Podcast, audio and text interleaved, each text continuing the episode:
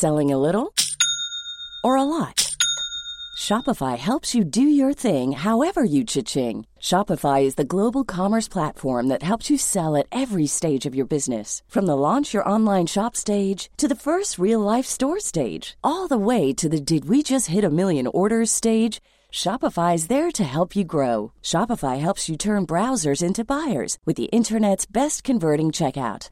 36% better on average compared to other leading commerce platforms because businesses that grow grow with Shopify. Get a $1 per month trial period at shopify.com/work. shopify.com/work.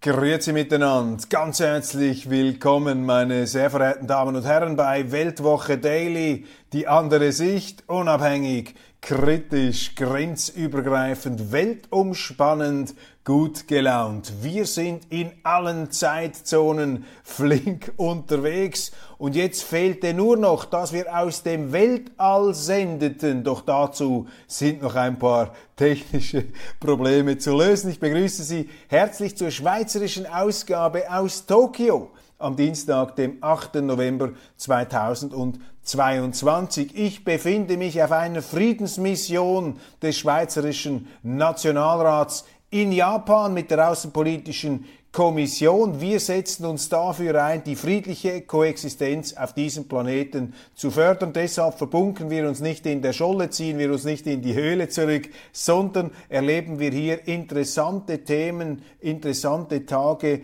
intensiven Austauschs. Wir treffen Politiker, Wirtschaftsführer, auch intellektuelle Universitätsprofessoren, um eben die Kontakte zwischen der Schweiz und diesem hochfaszinierenden Japan zu festigen in Zeiten des heranrollenden, des herandonnernden und bereits äh, tobenden Krieges ist es wichtig, über den Frieden zu reden. Und Japan ist ein Musterland des Friedens, einst kriegerisch, imperialistisch, zu Beginn des 20. Jahrhunderts, am Ende des 19. Jahrhunderts im Begriff, die asiatische Welt zu ihrer Kolonie zu machen, sehr aggressiv und auch übergriffig damals die japanische Außenpolitik das Kehrstück, wenn man so will, eines Industrie- und Modernisierungswunders, das auch die Westler verblüffte, dann der Zusammenbruch 1945 und die Neuerfindung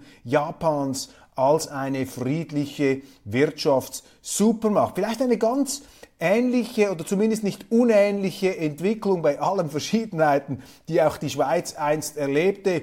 Wir waren bis 1515 bis Marignano, eine Art Japan der Alpen, ein kleines Imperium schwer erziehbarer Bergbewohner. Doch 1515 erlitten wir unser Waterloo in Marignano und seither hat die Schweiz die Finger gelassen von solchen außenpolitischen Manövern. Unser Land hat sich das Ethos einer diskreten Privatbank zugelegt überall dabei, aber nirgends wirklich drin und konzentriert auf die Förderung des Geschäfts, des wirtschaftlichen Wohlstands. Das wird in linken Kreisen, das wird in den Medien natürlich hochnäsig verachtet. Das Gegenteil ist richtig. Der Wohlstand ist der Vater aller Dinge. Nicht der Krieg ist der Vater aller Dinge, wie Heraklit, der äh, etwas elitäre griechische Philosoph einmal gesagt hat. Nein, der Wohlstand, die wirtschaftliche Zusammenarbeit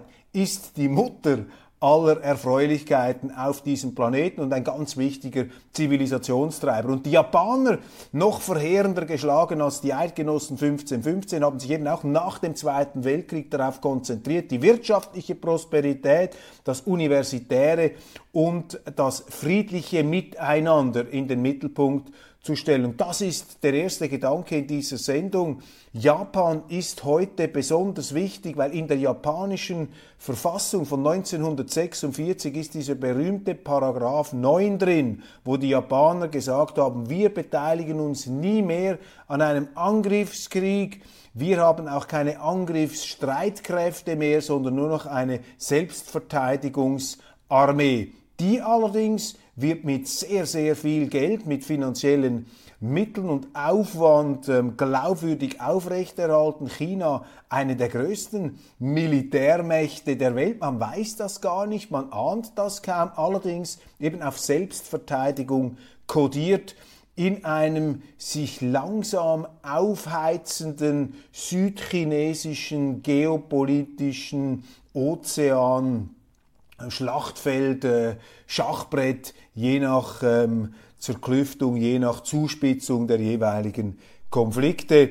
Das ist die Situation von Japan und das ist der erste Gedanke in dieser Sendung, dass man sich eben von Japan inspirieren lassen kann, Frieden ja, aber eben auf der Grundlage einer glaubwürdigen Selbstverteidigung. Das ist etwas, was uns hier mitgegeben wurde und das äh, protokolliere ich, gebe ich hier pflichtschuldig weiter. Was sind die Nachrichten aus Schweizer Sicht? Was ist das, was ich hier lese, was ich mitbekomme? Schweizer Arbeitslosenquote verharrt im, November, im Oktober bei 1,9 Prozent. Die Schweiz vernetzt international im Freihandel dabei, eben nicht alle Eier im gleichen Korb, viele Stoßdämpfer, viel Weltoffenheit, eben Freihandel, Zusammenarbeit, das führt dazu, neben der eigenständigen äh, Währung und der eigenständigen politischen äh, Staatsform, also neben der Unabhängigkeit, die ganz wichtig ist, dass sie nicht äh, sich irgendwo andocken, herunterziehen lassen, das führt alles dazu, dass die Schweiz relativ gesehen besser wegkommt als vor allem Deutschland. Über Deutschland werde ich dann in der internationalen Ausgabe sprechen. Hochinteressant, was da ein türkischer Ökonom über Deutschland zu sagen hat. Ein türkischer Ökonom, der in Deutschland tätig ist und der mit ähm, tief empfundenem Mitleid, aber auch mit einem Schmunzeln über die politischen Experimente und Selbstverstümmelungen spricht, die derzeit in der deutschen Bundespolitik im Schwange sind. Chinas Exporte sinken erstmals seit mehr als zwei Jahren. Das ist natürlich eine beunruhigende Nachricht, weil sie zeigt, dass China ein wichtiger Motor des Weltwirtschaftswachstums in den letzten Jahren, dass dieser Motor ins Stottern geraten ist. Und dieses Stottern ist kein Zufall, denn der neue Staatschef Xi Jinping, ein Paranoiker auf dem chinesischen Kaiserthron, einer, der unter Verfolgungswahn leidet, das, ist nämlich der Grund, warum sich Xi Jinping gleichsam lebenslang zum großen Vorsitzenden hat machen lassen. Wenn Sie selbstbewusst sind, dann haben Sie das nicht nötig. Dieser Xi Jinping ist jetzt dabei, die marktwirtschaftlichen Reformen von Deng Xiaoping zurückzufahren, die eiserne, die stählerne Schraube des Kommunismus wieder anzuziehen. Aber damit wird der China schaden. Das bestätigen mir übrigens auch sehr viele Gewährsleute hier in Japan, die natürlich mit äh, besonderer Akribie auf das Reich der Mitte schauen, die auch Angst haben, dass dieses China und ein paranoider werdendes China sich militärische Übergriffe leisten könnte gegenüber den Japanern. Die beiden Staaten verbindet ja ein sehr kompliziertes Verhältnis, nicht nur negativ, es gab auch Zeiten der guten Zusammenarbeit, aber natürlich auch verheerende Verbrechen. Da müssen sich auch die Japaner beschuldigen lassen. Vor allem im letzten Weltkrieg und im unmittelbaren Vorfeld des letzten Weltkriegs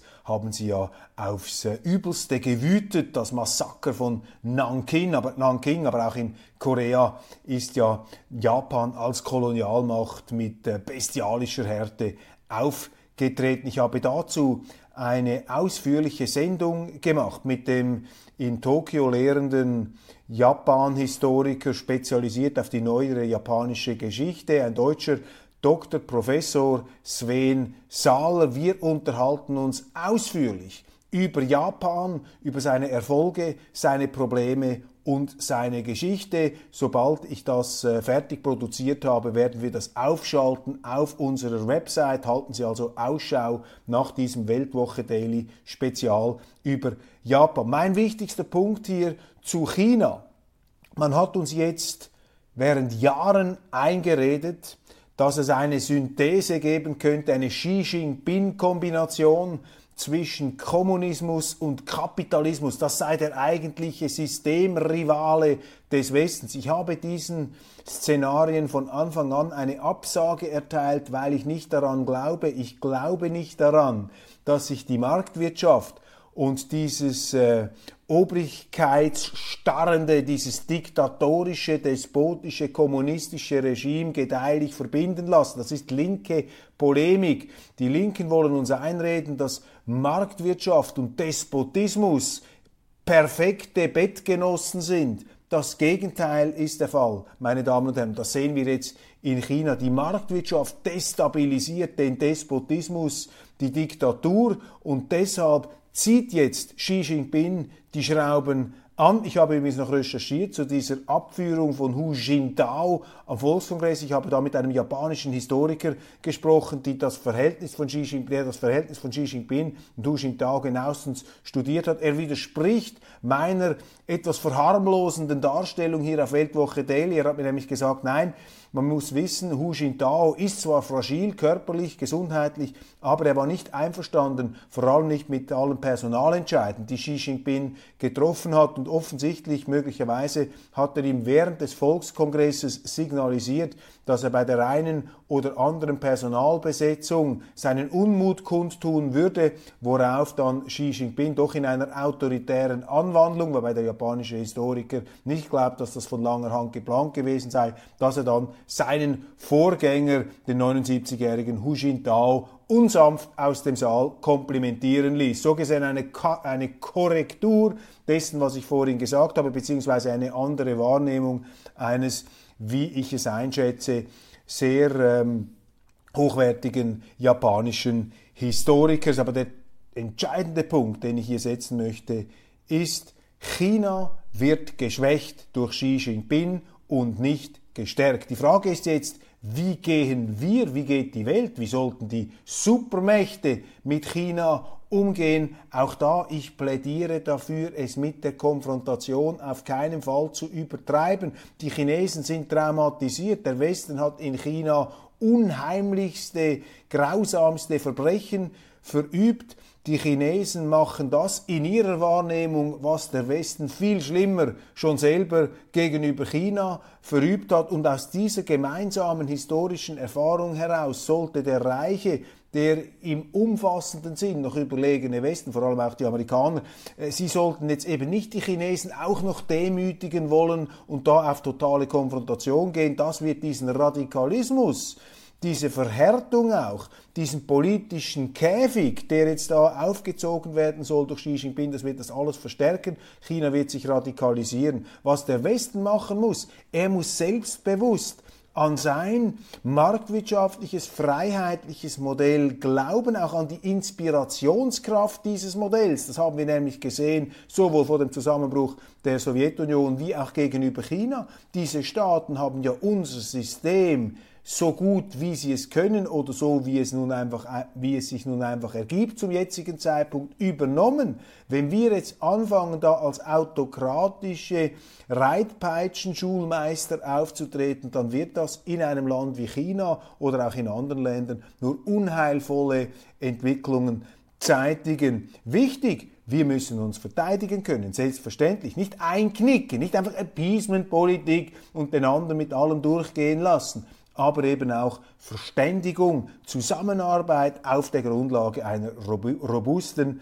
Selbstverteidigungsfähigkeit. Das ist für mich übrigens auch das japanische Modell. Die Japaner haben sehr intensive wirtschaftliche Beziehungen zu China, gleichzeitig geopolitisch große Spannungen. Und sie müssen diesen Spagat ähm, virtuos, kreativ meistern. Die Japaner auch eingebunden natürlich in die amerikanische Militärallianz Ungeachtet dessen schaffen sie es hier, einen differenzierten China-Kurs zu fahren. Die Schweiz sollte das sowieso tun. Wir dürfen uns auf keinen Fall aufhetzen lassen, da von Parlamentariern wie zum Beispiel den SP Nationalrat Fabian Molina, der äh, auf alles schießt, was nicht seinen Vorstellungen entspricht, der alles sanktioniert, was da seinen Ideen von Freiheit und Menschenrechten widerspricht. Null historisches Bewusstsein, null Verständnis, da wird alles über den gleichen Kamm, über das gleiche Fallbeil einer sehr schneidenden Moral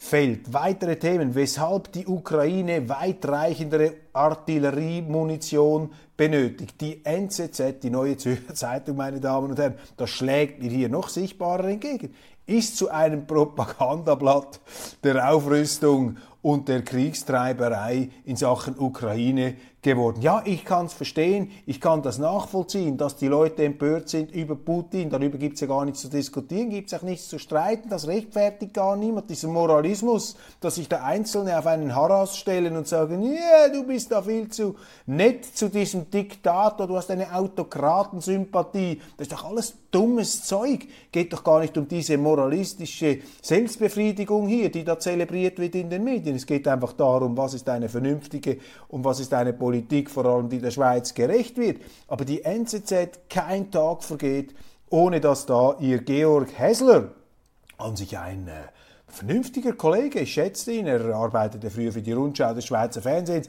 der trommelt und peitscht und heizt und äh, trompetet da für ein militärisches, indirektes militärisches Engagement der Schweiz im Ukraine-Konflikt. Das ist falsch. Und das führt eben wieder dazu, dass wir an allen Kriegsschauplätzen hineingezogen werden sollen. Ich höre sie aus dem Nationalrat, ich höre es von den Linken. Man will die Schweiz auch gegen China aufmunitionieren. Man möchte, dass die Schweiz Stellung nimmt für Taiwan, dass sie sich auf die Seite dieser Insel stellt. Man möchte, dass die Schweiz gegen den Iran sich da wortreich äh, meldet, aber nicht nur das, sondern auch Sanktionen ergreift.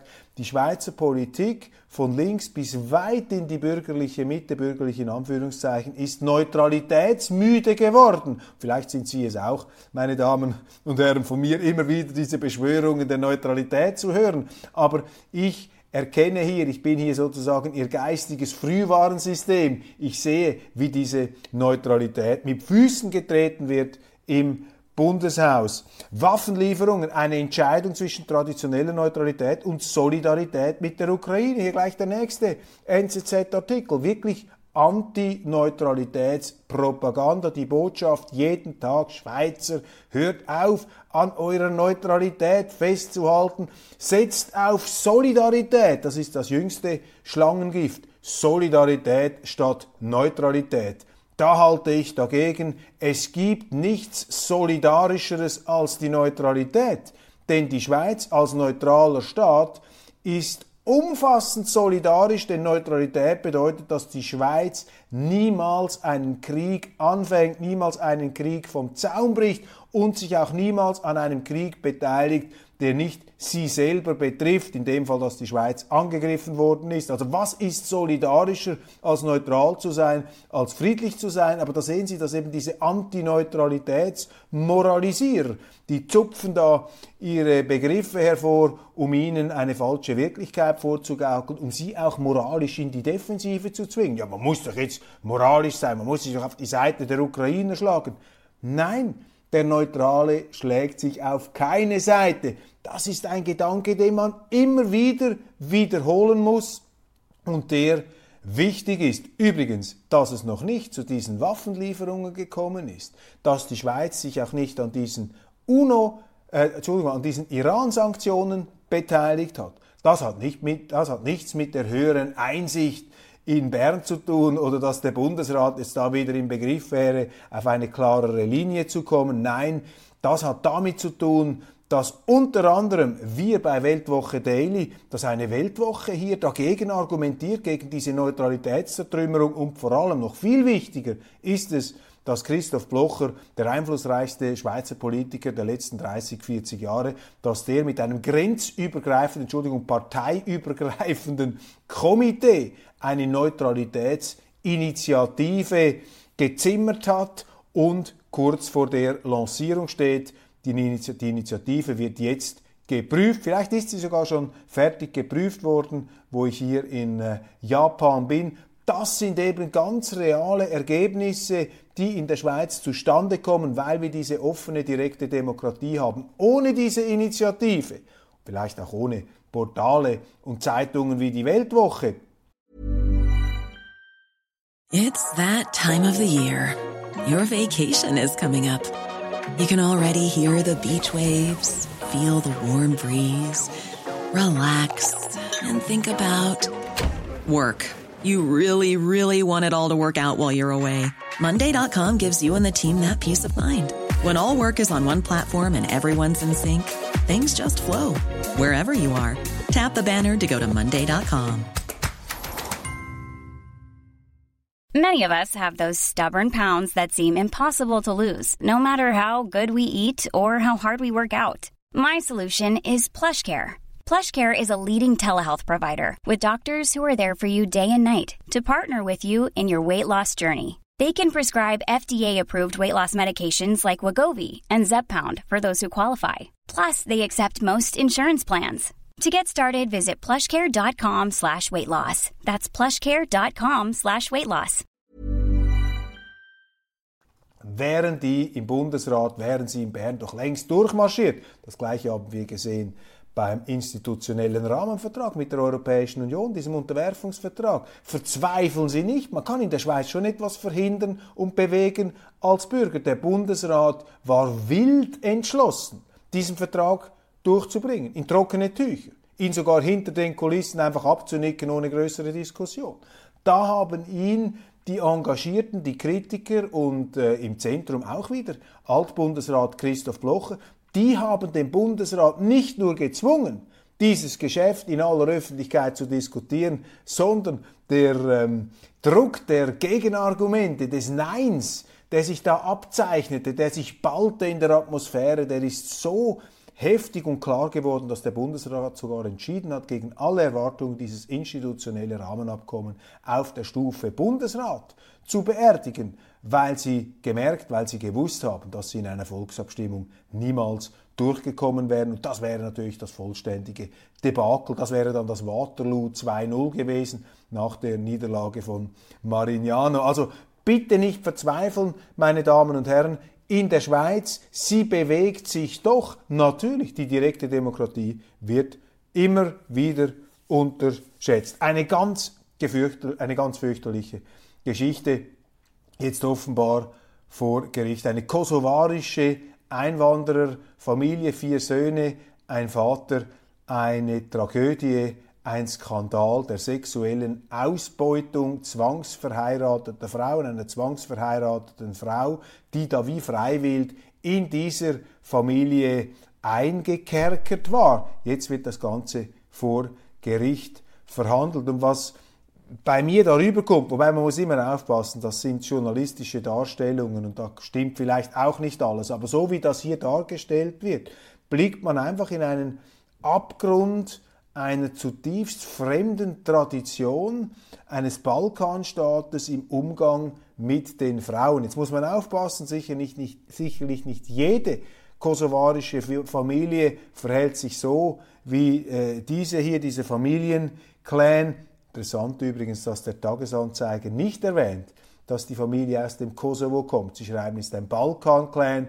Der Blick, die Boulevardzeitung, ist da präzise. Sie schreibt von Kosovaren patriarchale Gewalt. Also man versucht, das da auf die Männer zu lenken. Da fängt es mit der Ideologie schon an. Beim Tagesanzeiger patriarchale Gewalt, dass man ja nicht von Ausländergewalt spricht, aber hier müssen wir uns glasklar, kristallglasklar bewusst sein, das ist importierte Gewalt gegen Frauen, eine Spitze des Eisbergs, vermute ich, wenn ich höre, wenn ich sehe, was unsere Jugendlichen auch im Ausgang in Zürich erleben, was da alles zugewandert ist in die Schweiz. Übrigens der neue Kommandant der Zürcher Stadtpolizei äußert sich in einem Interview, das glaube ich die NZZ veröffentlicht hat, zu diesem Thema. Also da hat sich etwas zum ganz, ganz Schlechten in der Schweiz entwickelt.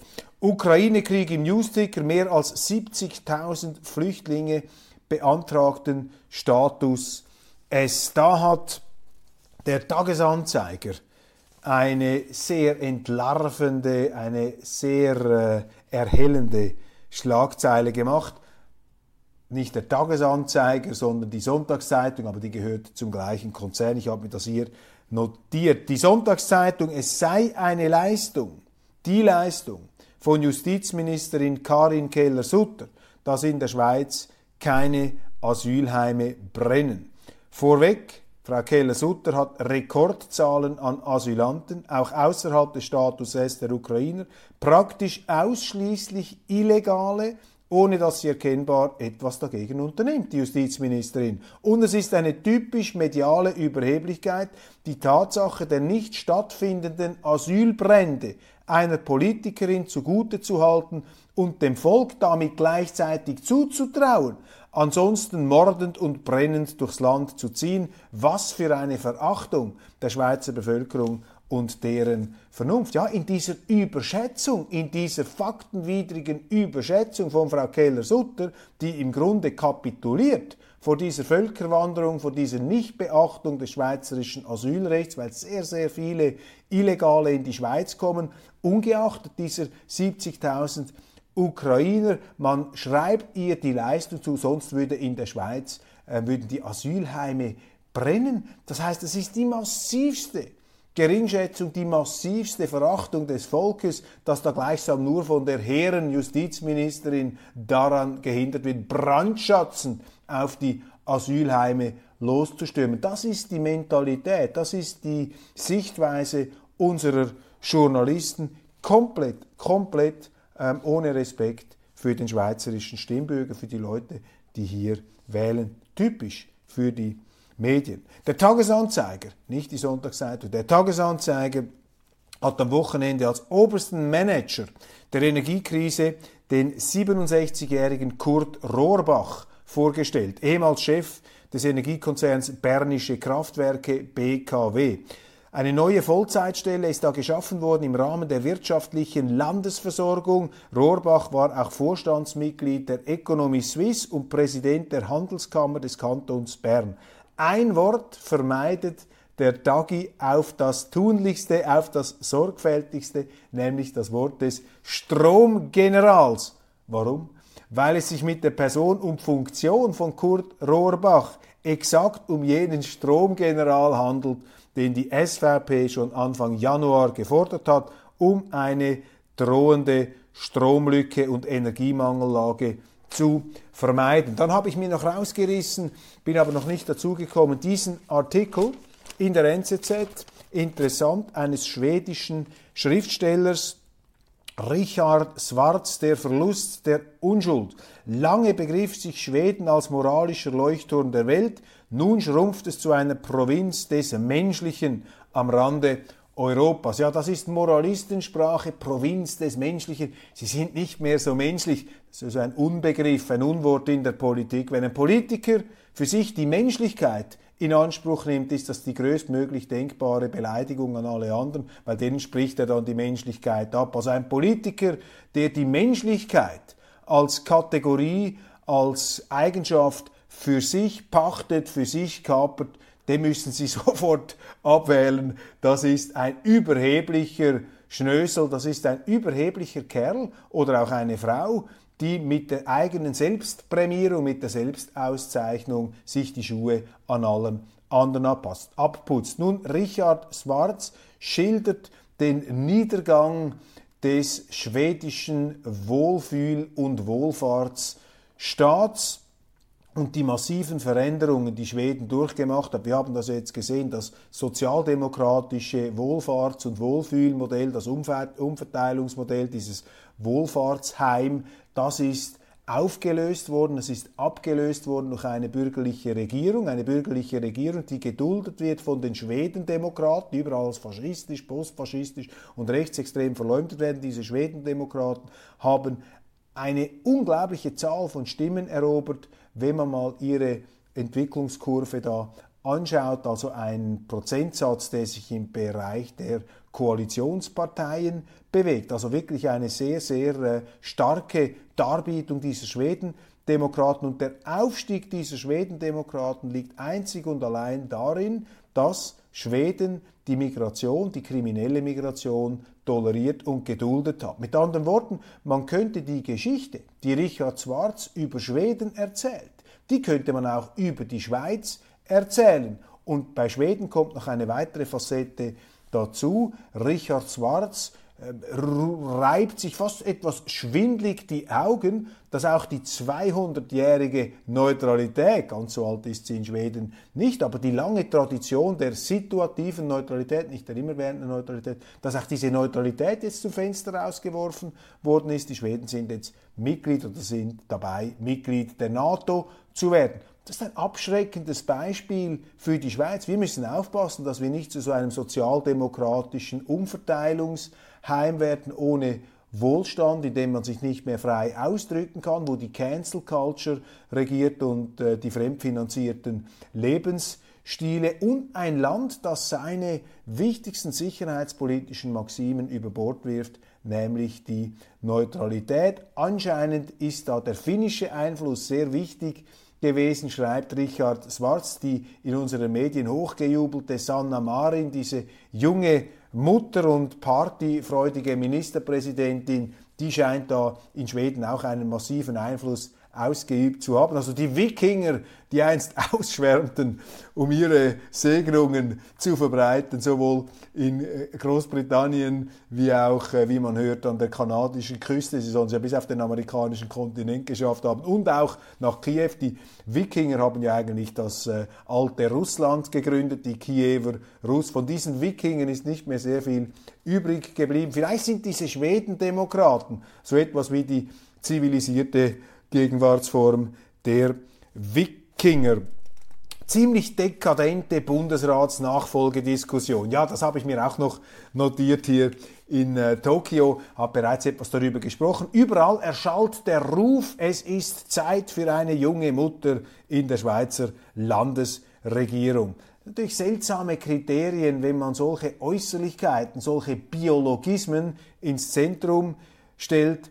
Dahinter aber steht der ideologische Wunsch, diese junge Mutter möge sich um den flächendeckenden Ausbau von Kinderkrippen bemühen, sich dafür einsetzen und sie möge aus dem Bundesratsamt statt dem heutigen Verschleißjob eine 60% Wohlfühloase machen und sich für noch mehr Teilzeitarbeit engagieren. Dass selbstverständlich der Ruf nach einer jungen Mutter im Bundesrat einen Ehemann, Partner oder Großeltern erfordert, die sich wie selbstverständlich um den Nachwuchs kümmern, ist ein weiterer Aspekt. Sie können den Bundesrat in diesen anspruchsvollen Zeiten nicht einfach als Nebenjob machen oder Jobsharing-Modell. Das sind Irrwege.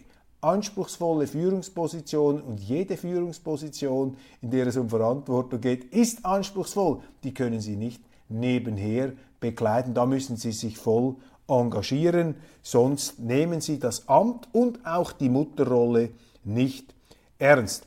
Die Medien sind derzeit voll äh, mit eigenwilligen Einschätzungen von Schweizer Politikern. So in letzter Zeit lesen wir vermehrt hervorragende Qualifikationen von Viola Amherd über ihre Arbeit im Verteidigungsdepartement. Zum Beispiel, dass der Kampfjet F-35 ausschließlich dank ihr durch die Abstimmung gebracht worden sei und auch das Armeebudget sich wundersam erhöht habe. Die Kampfjetbeschaffung, das muss man einfach mal festhalten, hier hat noch der Vorgänger von Viola Amherd, Guy Parmele, aufgegleist, der dann allerdings von seinen Parteikollegen aufgefordert wurde oder sagen wir mal etwas inspiriert wurde, das Departement zu wechseln, weil man fürchtete, dass der bekannte mediale, gouvernemental-mediale Antireflex gegen die SVP diese F-35-Abstimmung vielleicht noch vereiteln könnte. Das ist aber nicht das Verdienst primär von Viola Amherd und von ihrem Geschick, sondern die Tatsache, dass dieser Kampfjet erstaunlich knapp, muss man hinzufügen, erstaunlich knapp bei der Volksabstimmung durchgegangen ist und auch das Armeebudget sich jetzt äh, in eine aus meiner Sicht richtige Richtung bewegt, das liegt einzig und allein an Wladimir Putin und dem Ukraine-Krieg. Vorher wollten weder die Mittepartei noch die FDP Budget und Bestände wirklich erhöhen. Und jetzt versucht man sich da rüstungsmäßig rückwirkend gesund zu stoßen und blendet aus, dass dieser Krieg dieser Realitätsschock, wie ich schon vor Ausbruch dieser äh, Eskalation geschrieben habe. Ich nenne das ja eine Eskalation, weil dieser Krieg ist im letzten Februar eskaliert worden.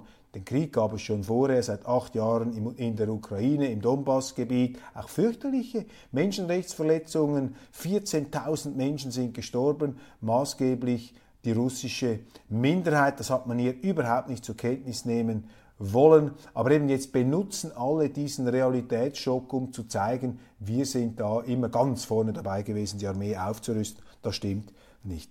Dann über die Frau äh, Karin Keller-Sutter haben wir gesprochen. Da wird ihr das als Verdienst zugeschrieben mit den brennenden, nicht brennenden, Entschuldigung, Asylheimen. Stimmt einfach nicht.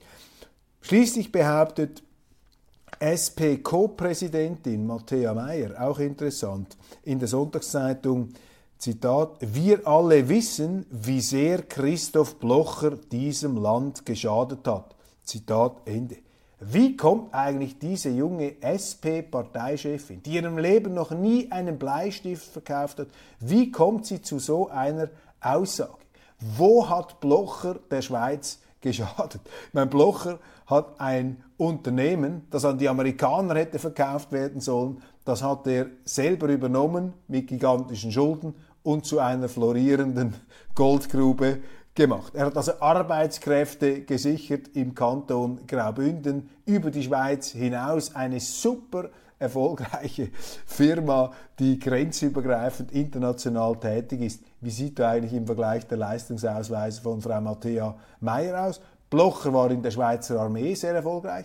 Er hat eine Familie mit vier erfolgreichen Kindern, ist noch nicht geschieden, immer noch mit der gleichen Frau zusammen wie in seinem ganzen Leben. Er hat seit den 70er Jahren eine Opposition, eine bürgerliche Oppositionspartei auf der Grundlage eines liberal-konservativen Programms zum Dauererfolg geführt, könnte man sagen, das so aufgegleist, dass diese SVP nach wie vor in den höchsten Umlaufbahnen unterwegs ist. Wo, bitteschön, sind hier die Fehlentscheide, die er getroffen haben soll, auch als Bundesrat. In der kurzen Zeit, die ihm beschieden war, hat es Blocher geschafft, parteiübergreifend einen Konsens herzustellen für ein neues Asylgesetz. Er hat die Asylzahlen runtergebracht, er hat die Personalbestände in seinem Departement heruntergebracht, also Kosten eingespart. Das sind Erfolge, aber das interessiert die SP nicht und das, interessieren die, das interessiert die Journalisten nicht, die da nicht mal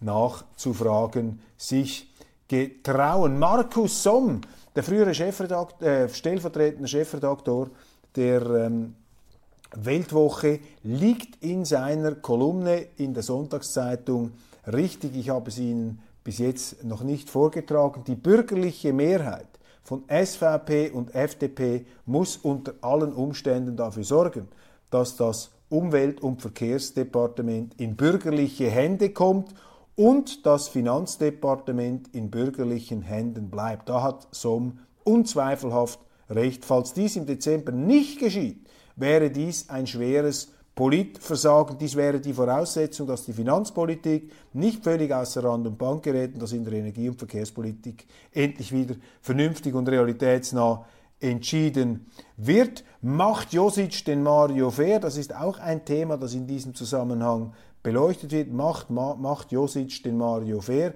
Das ist die Diskussion um den möglichen Bundesratskandidaten der SP, Daniel Josic. Ich habe auf meiner Reise hier in Japan gehört, er habe irgendwo sogar zu Protokoll gegeben. So hat es mir ein Kollege aus dem Nationalrat übertragen. Ich habe es jetzt nicht überprüft. Bitte genießen Sie das mit Vorsicht. Josic soll irgendwo gesagt haben, ja, er freue sich auf die Unterstützung der SVP. Wenn er das gesagt hat, ich weiß nicht, ob er sich da etwas zu früh freut, denn die SVP nach meiner Beurteilung ist nicht bekannt, äh, nicht bereit, einen wilden Kandidaten zu unterstützen gegen die Absicht seiner Partei. Das ist ja die größte Unsitte, dass man bei Bundesratswahlen äh, der äh, der entsprechenden Partei, der einen Sitz zu gut äh, zusteht, dass man der dann einen Kandidaten aufs Auge drückt, den sie gar nicht will oder die sie nie haben wollte. Das sind so diese Tricks und Spielereien, die nur Unmut und böses Blut erzeugen und auch nicht im Interesse einer äh, stabilen Schweizer Politik sind. Also wenn sich Daniel Josic einbilden sollte, so ist das mir hier überbracht worden, dass die SVP ihn auch gegen den Willen seiner Fraktion, seiner Partei unterstützt, dann hat er sich nach meiner Empfindung getäuscht. Denn gerade die SVP hat in der Vergangenheit immer wieder gezeigt, dass sie eben die Konkordanz wahrnimmt, dass sie die Konkordanz ernst nimmt und dass sie bereit ist, ähm, Politiker zu wählen, die von den einzelnen Fraktionen da portiert werden als authentischer Ausdruck eben ihrer inhaltlichen Ausrichtung. Das ist ja übrigens Daniel Josic bei der SP sowieso nicht. Meine Damen und Herren, das war's aus Japan, aus der Hauptstadt. Ich bedanke mich ganz, ganz herzlich. Verpassen Sie auf keinen Fall auch unsere internationale Sendung mit Schwerpunkt Deutschland. Ich freue mich, wenn Sie auch da dabei sind und ich freue mich, wenn wir uns morgen Mittwoch wiedersehen. Vielleicht kann ich da schon das eine oder andere sagen über die Zwischenwahlen in den Vereinigten Staaten. Sehr spannend. Das ist ja sozusagen die Kompassnadel der Weltpolitik, die da ausgemacht wird. Machen Sie es gut, einen schönen Tag und vielen Dank für Ihre Aufmerksamkeit.